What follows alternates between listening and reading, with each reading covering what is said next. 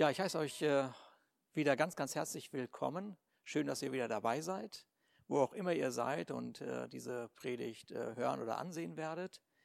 Ähm, immer wieder, ich hatte das in letzten, meinen letzten Predigten immer wieder gesagt, was für ein Vorrecht das ist, dass Gott uns durch eine Predigt die Möglichkeit schenkt, in sein Herz zu schauen und wahrzunehmen, was er für unser Leben beabsichtigt. Und äh, deswegen ist es mir nochmal ein Anliegen, einmal kurz durch meine beiden letzten Predigten zu gehen und einfach zu sehen, also wo Gott uns gerade so führt und wie Gott uns gerade führt. Und ihr erinnert euch vielleicht daran, dass ich äh, gesagt habe, dass unsere Bestimmung, ja, das Ausleben unserer Bestimmung nicht damit startet, dass wir verzweifelt eine Gabe in uns suchen, ein Talent in uns suchen und dann äh, damit äh, irgendwie also Gott sozusagen dienen und haben wir endlich was, was uns ausmacht und was uns bestimmt. Das ist nicht der Start, wenn wir über eine Bestimmung nachdenken, über die Gott für unser Leben nachgedacht hat, sondern es fängt alles damit an, dass du befähigt worden bist, Gott anzubeten, eine Beziehung mit Gott zu leben, ja. Und äh, durch durch diese Anbetung oder durch diesen Lobpreis äh, schaust du direkt in das Herz Gottes. Du schaust direkt in das Herz Gottes und was erste, was du wahrnimmst, ist, wie sehr Gott dich liebt. Wie sehr Gott dich liebt und was er von, von Anfang an auf seinem Herzen hatte für dein Leben. Und äh, das befähigt dich zu dieser gesunden Selbstliebe, das habe ich immer wieder gesagt, ja, zu einer gesunden Selbstliebe. Und die ist notwendig, weil Gott ein Ziel hat mit deinem Leben, nämlich, dass du den Nächsten liebst wie dich selber. Und dann haben wir darüber gesprochen, ähm, dass, äh, dass dich, äh, also diese Nächstenliebe automatisch in eine Gemeinschaft führt. Und diese Gemeinschaft äh, nennt die Bibel Kirche oder Gemeinde und wie auch immer dein Konzept von Gemeinde ist. Gemeinschaft zu leben ist die Konsequenz deiner Begegnung mit Gott. Und dann haben wir, und dann haben wir gehört, dass wir Verantwortung dafür tragen, ähm, ja, was wir sehen, äh, was, äh, für, für das, was wir sehen, was Gott uns anvertraut hat. Wir nennen das auch geistliches, für geistliches Wachstum sorgen, ja. Und geistliches Wachstum in unserem Leben bedeutet nicht, dass wir an frommen Wissen zunehmen, ja, dass wir immer mehr wissen, sondern eigentlich bedeutet es äh, so in der, in, der, in der Tiefe, dass äh, unser geistlicher Wachstum zu einem göttlichen Charakter führt. Warum ist das notwendig? weil Gott sich immer noch durch unser Leben dieser Welt zeigen möchte. Ja, also deine Begegnung mit Gott, dein Wissen über Gott, ja, äh, dein Wissen über Gott, äh, das ja zunimmt, äh, führt dazu, dass dein, dein Charakter immer dem ähnlicher wird, was Gott sich auf seinem Herzen vorgestellt hat. Ähm, nun, Gott möchte sich also mit allen seinen Facetten, allen Facetten seines Wesenszuges, seines Charakters dieser Welt zeigen. Und davon ist zum Beispiel äh, ein Wesenzug ist zum Beispiel Güte. Was versteht man unter Güte? Unter Güte versteht man, das habe ich hier aus dem Internet mal rauskopiert, glaube ich, Wikipedia. Unter Güte versteht man eine freundliche, wohlwollende, nachsichtige Einstellung gegenüber anderen. Elemente von Güte sind Gutes tun, Gnade üben, Wohlwollen und Barmherzigkeit. Hammer. Das ist also die Tiefe von Güte, ja. So haben wir uns also letzte Woche dann anhand dessen, was Jesus über sich selber zum Ausdruck gebracht hatte. Ja, wir haben nur die, uns Verse angeschaut, wo Jesus über sich selber etwas zum Ausdruck bringt. Also auf jeden Fall haben wir uns angeschaut, dass das, was Jesus über sich gesagt hat, die Wesenszüge Gottes äh, äh, beschreiben. So haben wir gehört, was haben wir gehört? Wir haben gehört, Jesus war sich seiner Identität bewusst. Wir haben gehört, dass Jesus nicht seine Bestimmung gesucht hat, sondern sie gelebt hat. Wir haben gehört, dass er sich der Gegenwart Gottes ständig bewusst war und dass seine Sprache Hoffnung und Leben hervorgebracht haben. Er war nicht davon getrieben, allen alles recht zu machen. Er verließ sich nicht äh, ausschließlich aus seiner, auf seiner eigenen Kraft, sondern lebte aus der Kraft Gottes heraus. Er war in der Lage zu vergeben und darüber hinaus seine Feinde zu lieben. Er lebte, um anderen zu dienen und war sich, und das war der letzte Punkt in meiner Predigt, er war sich seiner Autorität bewusst. So, und wenn ich das alles, was wir jetzt hier in Kürze nochmal gehört haben, als ein, ein von mir zu erfüllendes Anforderungsprofil sehen würde, ja, dann würde ich zusammenbrechen. Ist, da würde ich, ich muss kapitulieren. Das ist zu viel. Ja, das schaffe ich aus meinem eigenen Können auf gar keinen Fall. Und ich habe ja gerade von der Güte Gottes gesprochen, ja. Ich habe uns diese Güte Gottes vor Augen geführt. Aber ich, ich irgendwie, als ich das so ein bisschen vorbereitet hatte für heute auch, nochmal wahrgenommen, der tiefste Ausdruck der Güte Gottes ist der, dass er uns durch seinen Geist befähigt hat, ihm immer ähnlicher zu werden.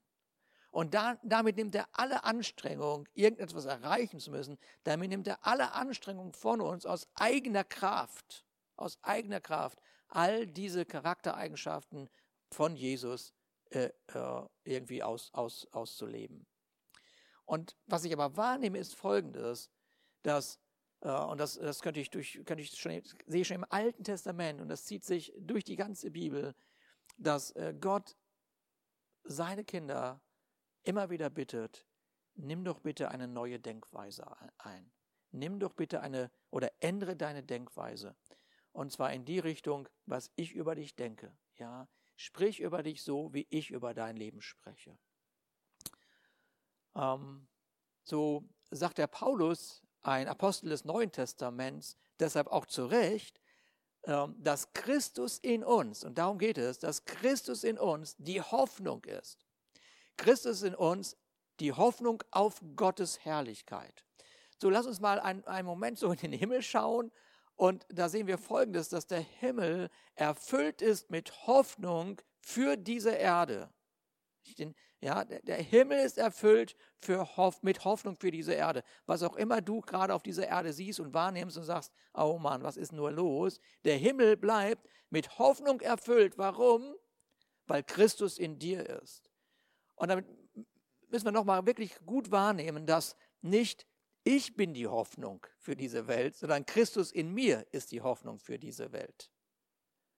Und je mehr ich diesen Christus in mir ja, durch mein Leben wirken lasse, desto mehr wird diese Welt berührt werden von der Größe Gottes.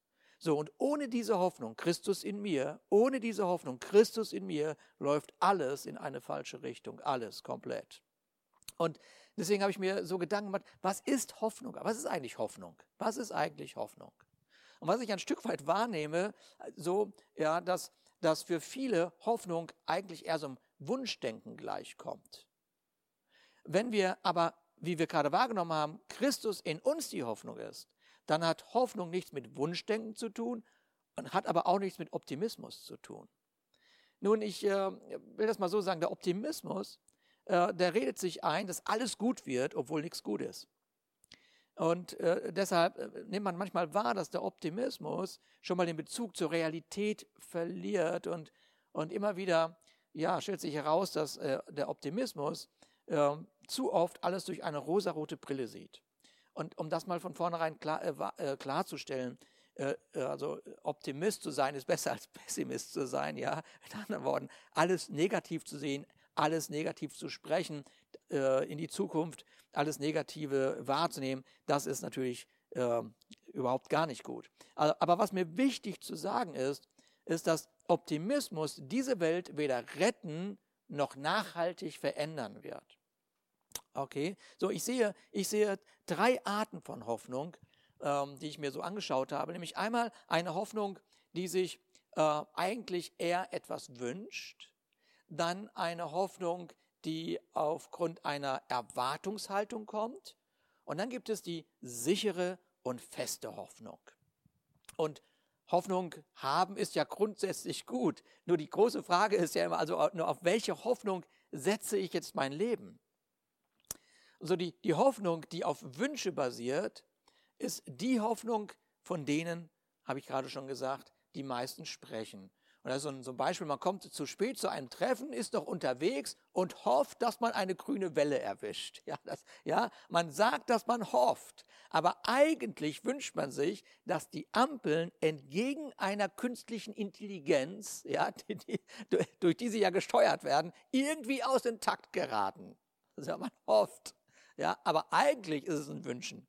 Man wünscht sich da etwas, ja. So Menschen, die Lotto spielen, sagen auch, sie hoffen, dass diesmal ihr Los auf jeden Fall gewinnen wird. Das ist keine Hoffnung. Das ist Wunschdenken.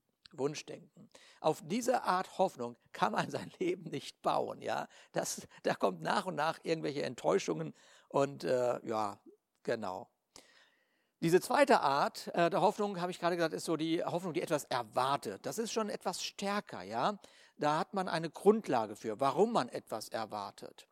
Ähm, also, dieses Jahr haben, haben wir das erste Mal Tomatenpflanzen in unser Hochbeet gepflanzt, ja. Wir hatten die Hoffnung auf eine Tomatenernte. So, es gab eine Grundlage für diese Hoffnung. Die Pflanze, der Ort und für die, die es nicht hören wollen oder hören wollen, der Klimawandel, ja. Okay, also mit anderen Worten, ich habe nicht vor dem Hochbeet gestanden und aufgrund einer Hoffnung in mir, weil ich irgendwo einen Tomatensalat gesehen habe, die ganze Zeit Tomaten hervorproklamiert. Das hat hätte nicht funktioniert. Okay, so, äh, mit anderen Worten, da war eine Grundlage für meine Hoffnung. Und was wir, was wir ja auch wissen, wenn eine Frau schwanger ist und ihr Kind erwartet, dann sagen wir ja auch, dass sie gute Hoffnung ist. Aber das, was wir dramatischerweise auch wissen, ist, dass sich auch erwartende Hoffnungen nicht immer erfüllen. So Frauen, die eine Fehlgeburt er erlebt und erlitten haben, waren erfüllt mit einer Hoffnung, die aber aus irgendwelchen Gründen sich nicht erfüllt hat. So deshalb spricht die Bibel auch von einer Hoffnung, die in deinem Leben ist, mit der du dein Leben, also die Bibel spricht von einer Hoffnung, die in deinem Leben ist, ja, die wirklich in deinem Leben verankert ist, so, auf der du mit absoluter Sicherheit bauen kannst. Also diese, diese Art Hoffnung bietet deiner Seele einen sicheren Anker. Und es ist eben keine Hoffnung, die sich etwas wünscht oder nur erwartet, sondern eine berechtigte Hoffnung, äh, aufgrund dessen du deine Entscheidungen treffen kannst und aller Hoffnungslosigkeit dieser Welt ein berechtigtes, aber ich weiß es besser entgegenschleudern kannst. Das ist die Hoffnung. So, und diese Art von Hoffnung schenkt deinem Leben, wo auch immer du bist, Zuversicht und eine Gewissheit. Deshalb kannst du weiterleben, deshalb kannst du weitergehen, deshalb kannst du genauso reden, wie du gerade redest über irgendeine Situation, die für andere völlig hoffnungslos ist. deshalb sagt er, derjenige, der Autor, der den Hebräerbrief geschrieben hat im Neuen Testament, folgendes, Hebräer 11, Vers 1, und wahrscheinlich kennen die meisten von euch diesen Vers, da heißt es nämlich, es ist aber der Glaube eine feste Zuversicht auf was? Ja, auf das, was man hofft. Eine Überzeugung von Tatsachen, die man nicht sieht. Ja? Glaube und Hoffnung gehören in der Bibel zusammen. Und äh, vielleicht habt ihr, ja, die meisten haben das schon gehört, dass es in der Bibel äh, ein Lied auf die Liebe gibt. Das sogenannte hohe Lied der Liebe, das steht im 1. Korinther 13, ist der berühmte, das berühmte Hochzeitskapitel. So, und am Ende dieses äh, Kapitels oder dieses Liedes, da äh, äh, äh wird, wird von den größten Werten gesprochen, die der Himmel dem Menschen anbietet. Und da heißt es folgendermaßen in 1. Korinther 13, 13, ähm, was für immer bleibt, was für immer bleibt, sind Glaube, Hoffnung und Liebe. Diese drei. Ja. Und lass uns mal ganz kurz auch hier die Reihenfolge anschauen. Ja, es ist nichts zufällig in der Bibel. Glaube, Hoffnung, Liebe. Mein Glaube führt mich in die Beziehung mit dem Vater selber. Das ist genau das, was wir gerade wieder mal am Anfang gehört hatten, dieser Predigt. Ja, ja, mein Glaube führt mich zunächst einmal in die Beziehung mit dem Vater selber, mit Gott selber. Und sobald ich diese Beziehung lebe, sobald ich diese Beziehung lebe, erfüllt sich mein Leben mit Hoffnung. Warum? Weil ich Gottes Welt sehen kann, weil ich seine Absichten und seine Möglichkeiten kennenlerne. Und jetzt, weil ich sie kennenlerne, weil ich sie gesehen habe, ja, weil, weil, weil Gott zu mir reden konnte, jetzt bin ich befähigt, das zu tun, was ich gerade schon gesagt habe. Jetzt habe ich ein berechtigtes Aber, ja, das unbedingt diese gefallene Welt hören muss. Jetzt hat meine Hoffnung eine gesicherte Grundlage. Und jetzt ist es doch kein Wunder, dass plötzlich mein Leben mit Liebe erfüllt ist. Er ist mit Liebe erfüllt. Liebe für Gott, Liebe für mich, Liebe für den Nächsten, weil ich in allen Situationen etwas Hoffnungsvolles wahrnehmen kann, was Gott auf seinem Herzen hat. So, wisst ihr, ich habe heute Morgen, als ich heute Morgen nochmal durchgegangen bin, habe ich nochmal ganz kurz über dieses, dieses Gebet von Jesus nachgedacht. Ähm, in Johannes 17, da sagt er so, er sagt zu seinem Vater, er betet für, für dich und für mich. Und dann sagt er so, ich, ich bete für sie und ich, ich in ihnen und du in mir. Ja, ich, ich, ich, ich bin in ihnen, ja, Christus in uns. Und Gott ist in Jesus. Und, und dann sagt er, so sollen sie zur völligen Einheit gelangen. Warum? Warum, warum soll das passieren? Naja, damit die Welt erkennt, dass du mich gesandt hast und dass sie von dir geliebt sind, wie ich von dir geliebt bin. Ja. So in, in diesem in Christus sein, Gott in uns, ist so eine Hoffnung, so eine Hoffnung für diese Welt. Dafür hat Gott alles gegeben. Er hat seinen Sohn gesandt, damit das stattfinden kann. Er liebt diese Welt. Er liebt die Menschen dieser Welt. Und wenn wir vielleicht fassungslos auf das schauen, was wo auch immer gerade passiert, denke ich, dass in dem Herz Gottes eine Traurigkeit und eine Hoffnung zugleich sind. Traurigkeit, weil Menschen in eine Richtung gehen, die er nie beabsichtigt hat, aber eine Hoffnung, dass du mit deinem Leben diesen Menschen begegnest. Dass Christus in dir diesen Menschen begegnen wird. Ich hatte gerade ja schon gesagt, dass diese Hoffnung für dein Leben ein Anker für deine Seele ist. Und diese Aussage macht auch der ähm, Schreiber des Hebräerbriefs. Er sagt in Hebräer 6, Vers 18, diese Hoffnung, diese Hoffnung halten wir fest als einen sicheren und festen Anker der Seele. Meine Seele in all dem, was wir erleben, braucht einen festen und sicheren Anker. Und dieser Anker reicht hinein ins Innere hinter den Vorhang, heißt es hier im Hebräertext. Und das bedeutet, dieser Anker reicht in die Gegenwart Gottes. Ich könnte das alles noch ein bisschen genauer erklären, will das aber heute Morgen nicht tun, ja. Ja, ja es bedeutet, dass dieser Anker, dieser, dieser Hoffnungsanker in der Gegenwart Gottes verankert ist. Nun, jetzt kann man nochmal fragen, von welcher Hoffnung ist jetzt hier die Rede? Was ist die Grundlage für die Hoffnung, die deiner Seele ein Anker ist und gleichzeitig den sichersten Ankerplatz deines Lebens bietet? Nun, die, die Verse davor geben uns die Antwort und sie führen uns ähm, gleichzeitig in die Geschichte von Abraham ins Alte Testament, im Alten Testament. Was sah Gott? Gott sah einen Mann, der voller Glauben war. Und er, er spricht diesen Mann an, er spricht Abraham an und er sagt ihm, hör mal, ich gebe dir ein Leben, das über alle Maßen gesegnet sein wird. Und dieser Segen gilt nicht nur für dich, nicht nur für dein Leben, sondern durch dein Leben werden alle gesegnet, die glauben werden. Und er, er bezeichnet all diejenigen, die durch den Glauben, ja, durch den Glauben verbunden sein werden, ja, er nennt sie die Erben. Man erbt den Segen von diesem Abraham. Man erbt die Verheißung von dem, was Gott Abraham versprochen hat.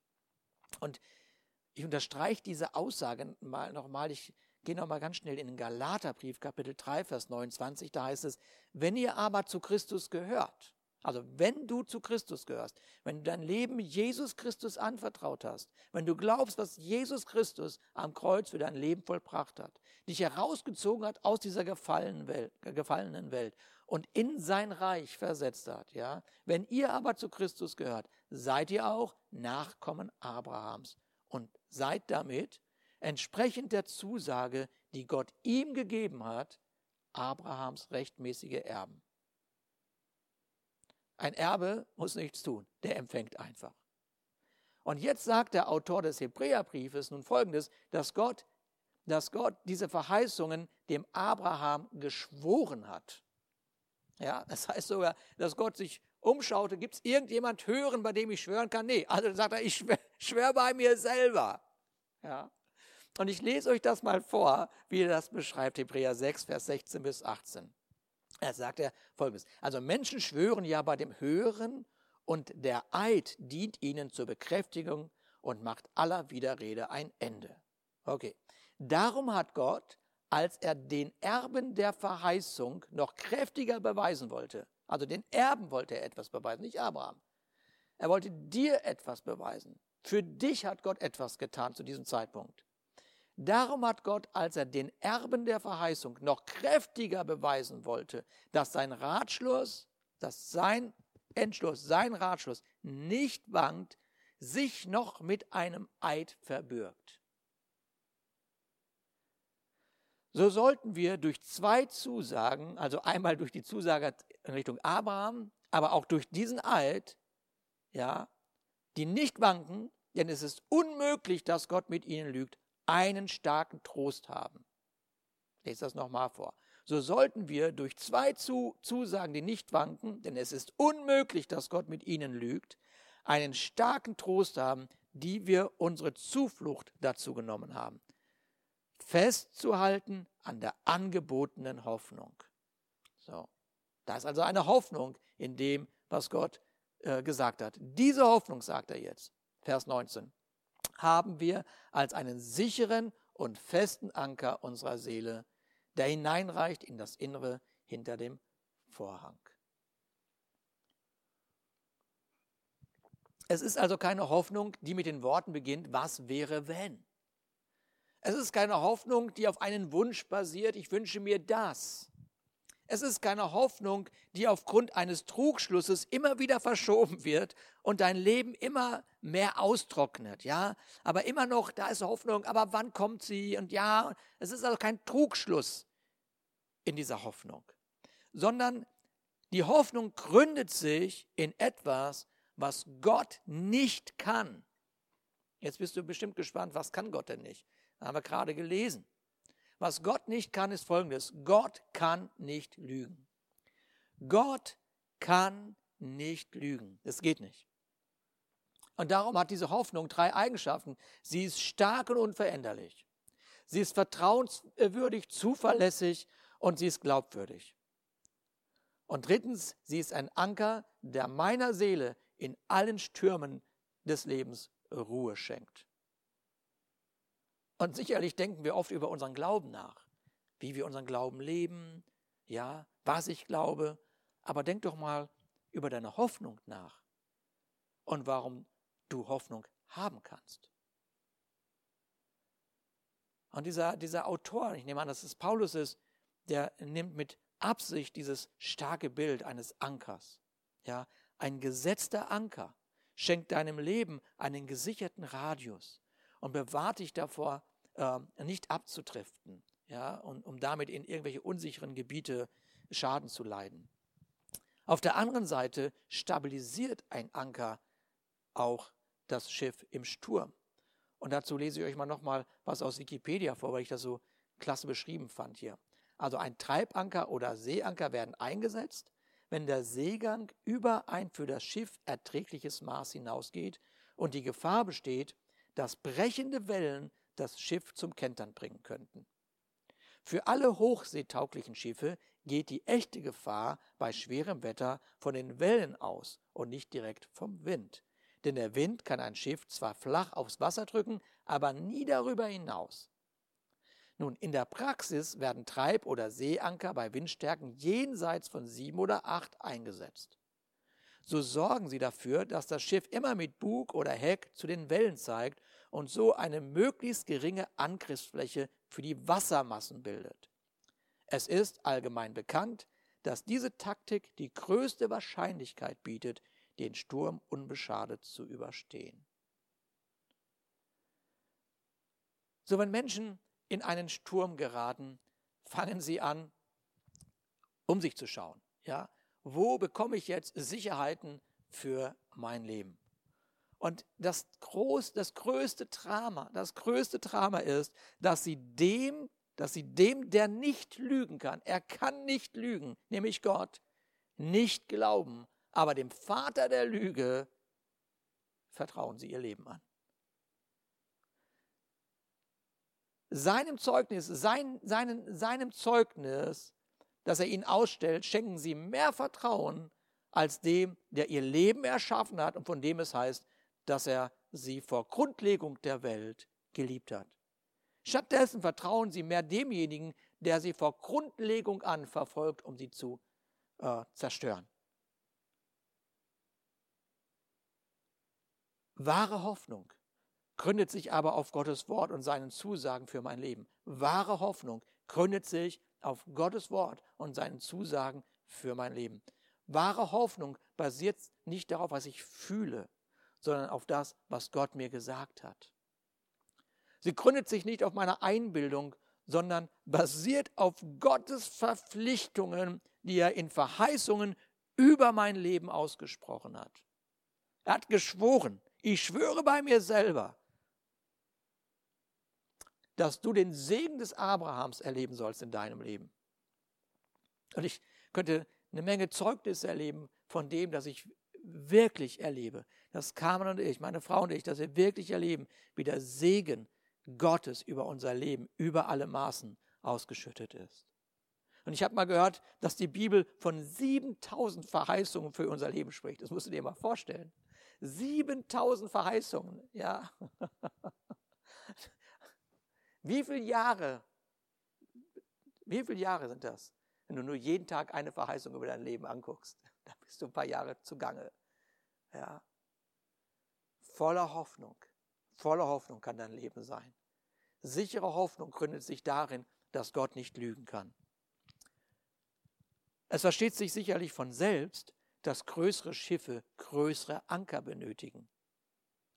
Und bevor du dir über die Größe deiner Lebensauswirkungen Gedanken machst, denk doch mal einen Moment darüber nach, wie groß dein Anker ist. Wie groß ist dein Anker? Was nämlich jeder von uns schon mal erlebt hat, sind genau diese Stürme im Leben, in den Finanzen, in den Beziehungen, in der Moral, in der Gesundheit und so weiter. Und in all den Stürmen, was meldet sich zuerst? Na, zuerst meldet sich die Seele. Sie ruft und schreit nach Ruhe, Sicherheit, Annahme, Geborgenheit, Anerkennung und so weiter und so weiter und Liebe sowieso, ja. Aber der Ankerplatz in der Gegenwart des Vaters führt in die Ruhe, die diese Welt dir nicht bieten kann.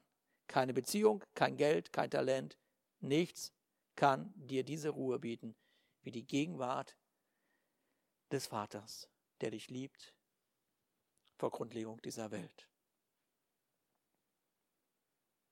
Und aus dem Leben von Abraham lernen wir noch etwas über den Aspekt, ähm, nämlich diesen Aspekt, wann erfüllt sich endlich die Verheißung in meinem Leben?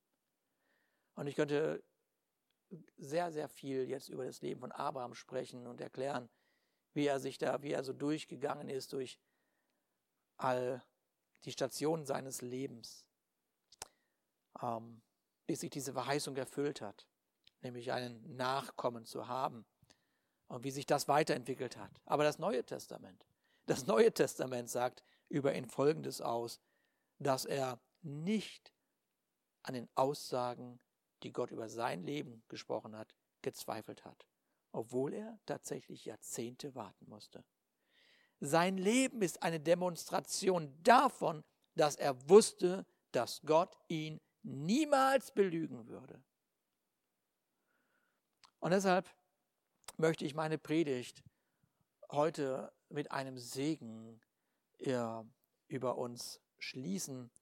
Einen Segen, ähm, der im 2. Thessalonicher Kapitel 2, Vers 16 und 17 steht. Und vielleicht können wir, ähm, ja, wenn du, wenn du es kannst, vielleicht kannst du einmal aufstehen dazu. Vielleicht ähm, kannst du dich jetzt einmal so richtig, so ganz bewusst auf diesen Segen einstellen, äh, der hier über dein und unser Leben ausgesprochen wird. Wir bitten unseren Herrn Jesus Christus und Gott, unseren Vater, der uns seine Liebe erwiesen und uns in seiner Gnade eine nie versiegende Ermutigung und eine sichere Hoffnung geschenkt hat, euch in eurem Innersten zu ermutigen und euch die nötige Kraft für jede gute Tat und jedes gute Wort zu geben. Vater, ich danke dir in den Namen Jesus, dass wir das jetzt spüren und erleben, dass wir in unserem Innersten, in unserem Innersten zutiefst ermutigt sind, weil du ein Gott bist, der nicht lügt, und weil du ein Gott bist, der sich geschworen hat, dass alle seine Verheißungen für unser Leben, für unser Leben eintreffen werden. Und ich danke dir, Vater, dass, obwohl wir in einer sehr unruhigen Zeit leben, einer Zeit mit vielen Fragen, mit vielen Herausforderungen, als diejenigen wahrgenommen werden, die voller Hoffnung sind, voller Frieden sind, dass diese Welt erkennt, der sicherste Ort ist deine Gegenwart. Amen. Ich wünsche euch mit diesen Worten ah, die beständige Gegenwart Gottes und dass wir gemeinsam feiern, dass Gott geplant hat zu gewinnen. Wenn du dein Leben vielleicht Jesus Christus noch nicht anvertraut hast, aber jetzt wahrnimmst, okay, das möchte ich gerne tun. Ich möchte ähm, so dieses, diese Einheit mit Gott erleben. Dann melde dich sehr, sehr gerne bei uns. Wir zeigen dir sehr gerne, wie du dein Leben mit Gott in Einklang bringen kannst. Eine gesegnete Woche.